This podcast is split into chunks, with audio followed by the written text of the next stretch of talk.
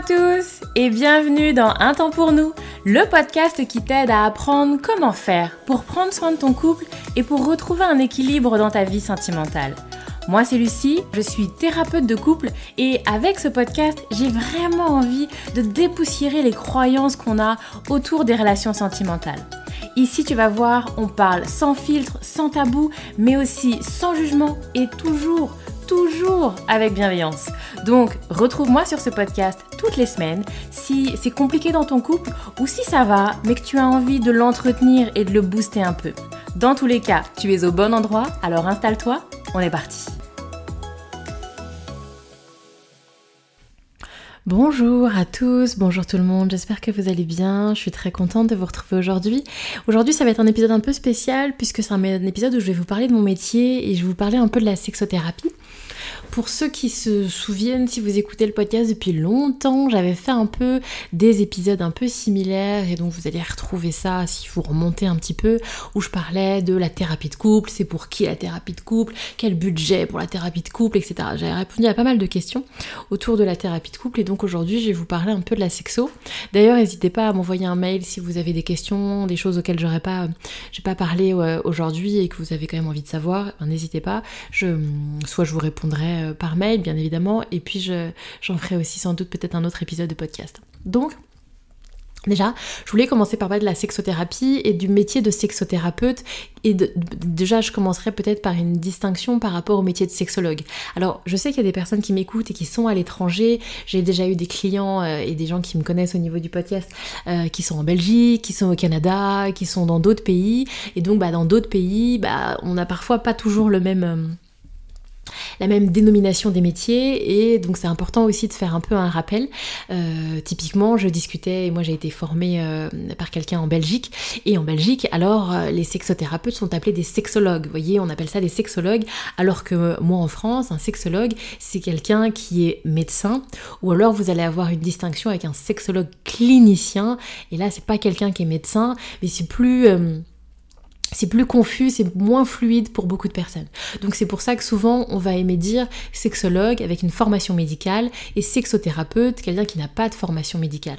Donc vous allez avoir des métiers qui vont effectivement avoir une approche médicale. Sexologue, gynécologue, urologue, qui vont être des métiers autour de euh, la sexualité, mais sur une approche médicale, sur une approche physiologique, et qui vont également voir s'il n'y a pas des troubles, s'il n'y a pas des malformations, s'il n'y a pas des maladies, etc., etc. Et là, on est sur du domaine médical. Souvent, les personnes par exemple qui vont venir consulter euh, un sexothérapeute, une sexothérapeute, c'est parce que bah, j'en ai parlé à mon médecin traitant, j'en ai parlé à ma gynéco et eh bien ça pas au niveau physiologique, c'est pas au niveau de mon corps. Vous voyez typiquement des femmes qui vont avoir des douleurs par exemple dans leur sexualité, qui vont en parler à leur gynéco, qui va leur dire je vois rien. Il n'y a rien qui explique physiologiquement vos douleurs. De la même manière, vous avez des hommes qui vont avoir des troubles de l'érection par exemple, ou de l'éjaculation, et qui vont du coup en parler à un médecin traitant ou à un urologue qui va leur dire qu'ils ne voient rien sur le plan physiologique.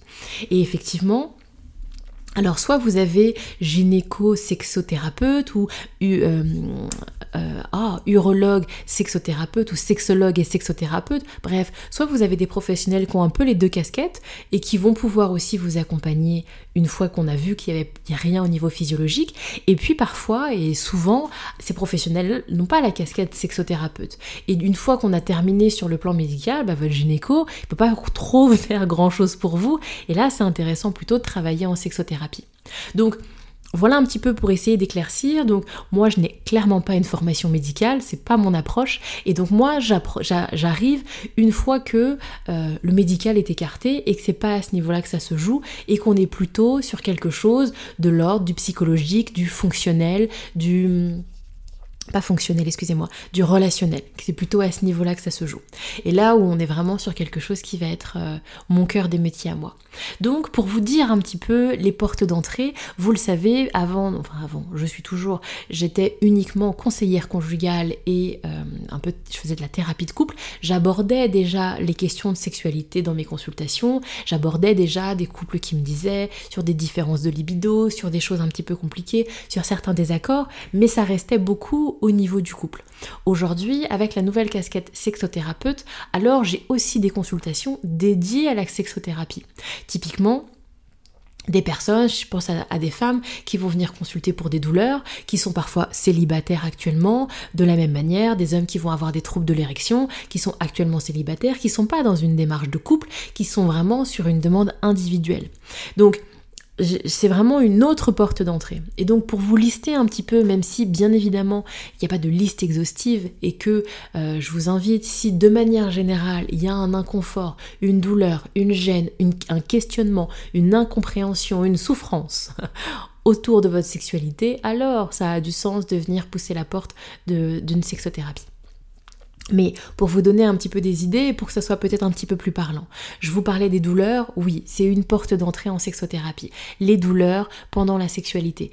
Et plus précisément, pour beaucoup de femmes, ça va être les douleurs pendant la pénétration. Et donc c'est intéressant d'aller explorer un petit peu ce qui se joue au niveau de ces douleurs-là.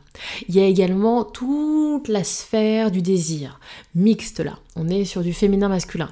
Perte de désir, baisse de désir, une, euh, quelque chose autour du désir, d'une moins qu'avant, de différent par rapport à avant. Voilà. Il y a quelque chose d'une forme de, désir et euh, je dirais également une forme de disharmonie au niveau du désir. On n'a pas envie en même temps, on n'a pas envie à la même fréquence, on n'arrive pas à s'articuler entre les désirs de l'un et de l'autre. Voyez? Donc il y a vraiment cette. Euh, cette sphère du désir et les conséquences que ça peut avoir sur la relation quand effectivement eh ben, il y a peu de sexualité, il y a peu de libido euh, et donc l'impact que ça peut avoir sur le couple. Donc ça c'est toute la grande sphère autour du désir. Vous avez également, ah oui, et pour aller au bout sur cette notion de désir, j'allais que sur un, bord, à l'inverse, vous avez aussi des personnes qui vont avoir cette sensation de trop. Il y a trop de désir, il y a trop d'envie, et ça prend trop de place, qui vont avoir cette sensation d'une forme d'addiction. Addiction à de la sexualité, addiction à du porno, qui vont être addiction à de la masturbation, qui vont être dans cette sensation d'une consommation excessive et qu'on est sur de l'ordre du trop. Voyez? Donc cette sphère du désir, elle va vraiment d'un bord à l'autre, à la fois du trop peu, du pas assez, à cette sensation de trop. Ensuite, donc là plutôt euh, d'un point de vue masculin, vous allez retrouver tout ce qui va être trouble au niveau de l'érection, trouble au niveau de l'éjaculation, que ce soit rapide ou parfois trop tardive. Et là encore, il y a plein plein de choses. Et du coup, je fais une petite parenthèse là-dessus parce que c'est assez méconnu et qu'il y a beaucoup d'hommes qui sont un peu dans une forme de fatalité, surtout des hommes qui euh, sont entrés dans la sexualité comme ça dès leur plus jeune âge. Alors ils ont eu une éjaculation trop rapide ou une éjaculation trop tardive et du coup, bah, ça fait partie de qui je suis et ils ont parfois le sentiment qu'il n'y a pas beaucoup de, marge de manœuvre. Aujourd'hui, on a vraiment euh, beaucoup progressé là-dessus. Il y a plein d'outils de compréhension du, fonctionnement euh, de l'homme et de, son réflexe éjaculatoire qui permet d'avoir vraiment des, belles avancées, des jolis résultats, même si effectivement, hein, il ne faut pas se il faut se le dire, on est souvent sur quelque chose d'une forme de conditionnement. Et il y a besoin de reconditionnement, donc ça prend du temps, ça prend de l'investissement, ça prend de l'énergie, mais vraiment il y, a des, des choses qui sont possibles à ce niveau-là. Et il n'y a pas de fatalité. Bref, donc voilà, aussi, surtout au niveau masculin, mais on le retrouve aussi au niveau du féminin, sur cette notion de performance, sur cette notion de il faut que, d'injonction sociale et de poids de l'injonction. Il faut qu'on fasse l'amour à telle fréquence. Il faut qu'il y ait à chaque fois de la pénétration. Il faut que je tienne très longtemps, longtemps euh, pendant euh, la pénétration pour les hommes. Et donc tout ça, on est sur des injonctions, sur cette notion de performance dans la sexualité qui peut aussi créer de la souffrance. On va également, je vous parlais de différences au niveau du couple, il va y avoir des différences au niveau de la fréquence, de la libido, du désir. Vous avez aussi des couples qui consultent parce qu'il y a des différences de fantasmes. On n'a pas les mêmes désirs, on n'a pas les mêmes envies, on n'a pas envie de pratiquer la même chose dans la sexualité. Comment est-ce qu'on s'articule? Et quand vous avez, alors parfois c'est de tout temps, dès le début de la relation, et puis parfois au fil du temps, alors pour l'un va arriver des nouveaux fantasmes, des nouvelles envies qui vont du coup pas du tout être en raccord avec l'autre qui fonctionnait différemment et qui n'est pas forcément dans la dynamique de modifier son fonctionnement et qui a pas quand, quand l'un va avoir des nouveaux fantasmes, et eh ben l'autre en face, il n'y a pas forcément les mêmes fantasmes qui viennent lui pousser autour. Et, euh, et donc bah du coup il peut y avoir un décalage, quelque chose d'un petit peu compliqué. Des attentes aussi trop différentes, des personnes qui vont vraiment avoir envie d'une sexualité intense, où on se révèle, où il y a un dépassement de soi, où on vient vraiment chercher une, grande jouissance, un grand plaisir, où voilà, il y, a une, grande, une belle ambition pour leur sexualité. Et vous avez des personnes, au contraire, pour qui, bon bah la sexualité c'est sympa, mais qui n'ont pas des attentes comme ça très élevées, qui n'ont pas des envies de dépassement de soi, d'aller toujours plus, de rechercher, voyez Et là on est comme ça pareil sur des différences et comment est-ce qu'on gère nos différences de fonctionnement. Après, de manière aussi plus classique que j'avais déjà beaucoup euh, dans mes consultations, tout ce qui va être autour de la routine, de l'ennui, je disais la routine, l'ennui, on tourne un peu en rond, c'est toujours un peu la même chose. Voilà, on a envie de quelque chose d'un peu plus intense, d'un peu plus dynamique, etc. etc. Il y a également souvent après ce qu'on va appeler des événements de vie, après un accouchement, après une dépression, après euh, une maladie qui a impacté le corps ou qui a impacté, impacté le mental. Et donc, bah voilà, il y a eu comme ça quelque chose d'une sexualité différente et où il y a besoin comme ça de se réinventer ou ce qu'on va appeler également des reprises de sexualité parce que maladie, parce que problème professionnel ou autre, eh bien il y a eu pendant un temps moins voire pas de sexualité et on a du mal comme ça à relancer la machine, on a du mal à se retrouver à nouveau.